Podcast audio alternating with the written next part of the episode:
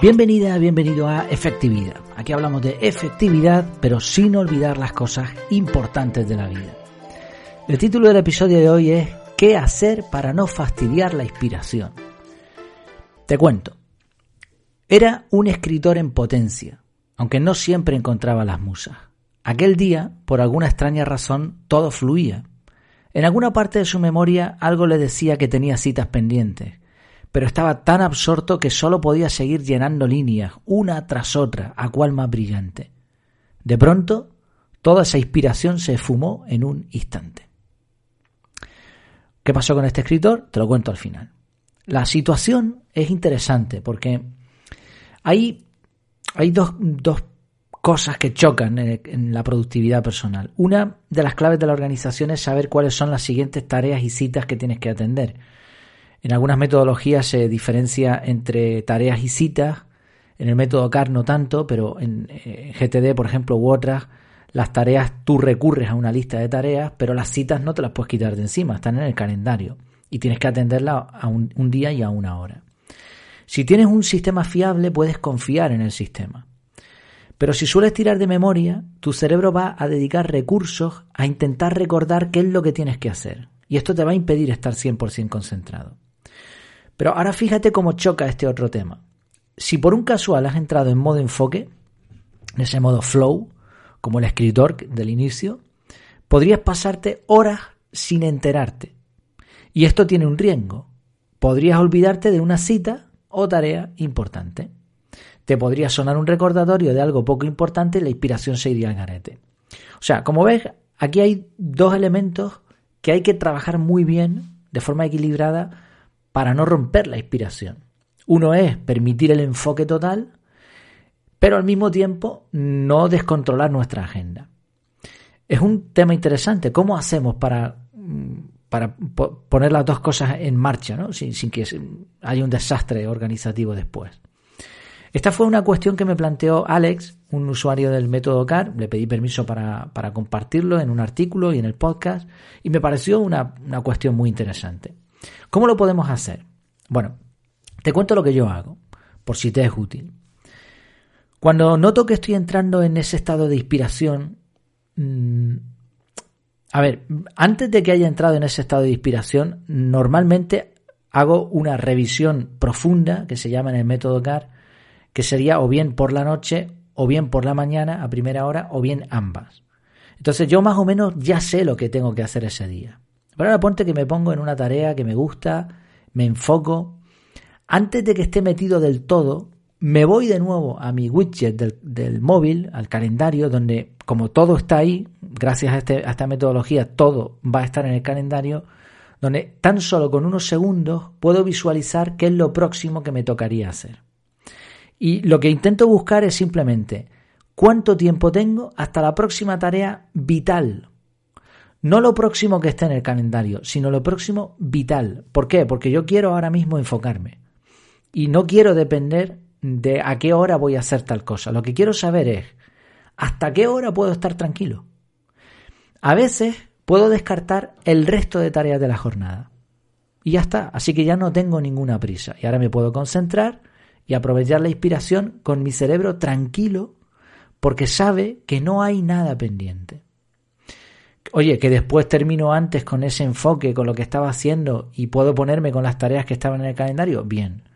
Pero si eran tareas de poca importancia, yo tengo la seguridad de que puedo aplazarlas y ya veré cuando vaya a hacer el análisis, probablemente al día siguiente, dónde coloco esas tareas. Ahora, puede ocurrir que en ese vistazo rápido, estamos hablando de segundos, no llega ni a un minuto, puede ocurrir que al echar un vistazo haya una tarea o una cita que yo no pueda aplazar. Vamos a suponer que es dentro de dos horas. Bueno, pues entonces lo que hago es que pongo un cronómetro regresivo, una cuenta atrás en el móvil de dos horas. A continuación, modo avión y ahora de nuevo me enfoco. Sé que dentro de dos horas, si, si me he pegado dos horas con esta tarea de enfoque, me va a sonar la alarma. Así que de nuevo mi mente está tranquila porque no tiene que preocuparse de nada. Este vistazo rápido depende obviamente de que tengas una metodología en la que confíes, depende de que tengas todo en un sitio, porque si no, pues vas a tener que revisar las listas de tareas, vas a tener que revisar el calendario por aquí, la aplicación no sé qué por allá. Entonces, pienso que es ideal en este sentido el método CAR porque va a permitir verlo rápido. Y eso de que sea rápido es importante, porque al, ser rápido no te corta del todo esa concentración, ese flujo de trabajo. Pero al mismo tiempo sí es muy efectivo porque evitas que, explote una bomba, que haya un posible desastre porque no te has acordado de algo que estaba puesto en tu programación. Por supuesto, hay más cosas que uno puede hacer para no romper la inspiración. con la práctica, con el tiempo, uno aprende a elegir los momentos de inspiración. Eh, por ejemplo, en mi caso, yo suelo escribir todos los días. Mm, cuando cojo rutina es a la misma hora. Entonces ya tu cerebro se va acostumbrando a ese estado y entras en ese modo de enfoque. Mucho más fácil que permitir que el enfoque o esa, esa inspiración, esas musas te vengan pues vete a saber cuándo. Hablábamos de esto también hace tiempo en un episodio que se llamaba El promedio de la inspiración, donde contaba un poco cómo realizo yo un podcast diario, un artículo diario, publicaciones en Telegram, etcétera, a pesar de tener un trabajo de jornada completa y de un montón de responsabilidades más. Y todo es gracias a, un promedio. Hay días que estás mejor, hay días que estás peor, pero como tú sigues ahí, venga, venga, venga, venga, y vas guardando, capturando ideas, pues en el momento de, sacarla, la inspiración sale con un poquito más de facilidad. También puedes aprovechar los cronotipos para potenciar los momentos de inspiración. Hay personas que trabajan mejor por la mañana, por la noche, cada persona es distinta. Entonces, si tú te conoces a ti mismo, puedes ya programarte bloques de tiempo extensos en los que tú vas a poder concentrarte y donde tu cuerpo te va a permitir hacer eso. Es importante también programar bloques de tiempo amplios para tareas en las que podríamos conseguir un enfoque productivo. Es decir, si yo voy a poner en mi calendario una tarea de algo que sé que me gusta mucho, que sé ya de antemano que esa tarea la, quiero disfrutar, pues en vez de poner un bloque muy justo de tiempo, amplíalo, amplíalo y estate, disfruta de la tarea con tranquilidad. Además, además de ampliar esos bloques, mejor si después de esos bloques colocamos tareas que sean de bajo impacto, de poca importancia. Y si encima puedes dejarte huecos libres cada día, pues mejor todavía porque vas a poder jugar mucho más con, esa programación del tiempo. Por cierto, ¿qué pasó con el escritor del inicio? Bueno, pues la historia, si recuerdas, estaba el hombre ahí concentrado y de, pronto la inspiración se fumó. ¿Por qué? ¿Qué había pasado? Pues resulta que era un buen escritor, buenísimo, pero como no se organizaba, falló por enésima vez a su cita con el editor. El libro era bueno y su organización era pésima. Así que al final, tanto las musas como el editor le abandonaron y tardaron tiempo en volver.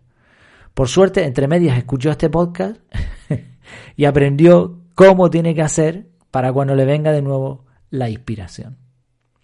¿Cómo lo haces tú, por cierto? ¿Te parece que estas ideas tienen sentido? Bueno, pues cualquier cosa sabes que me tienes en efectividad efectividad.es. Cuéntame lo que quieras y ahí lo, conversamos. Incluso, mira, en algunos casos puedo traer algunas ideas y pidiendo permiso, por supuesto, al podcast o a los artículos o a algún otro contenido, ideas que me comentan otras personas.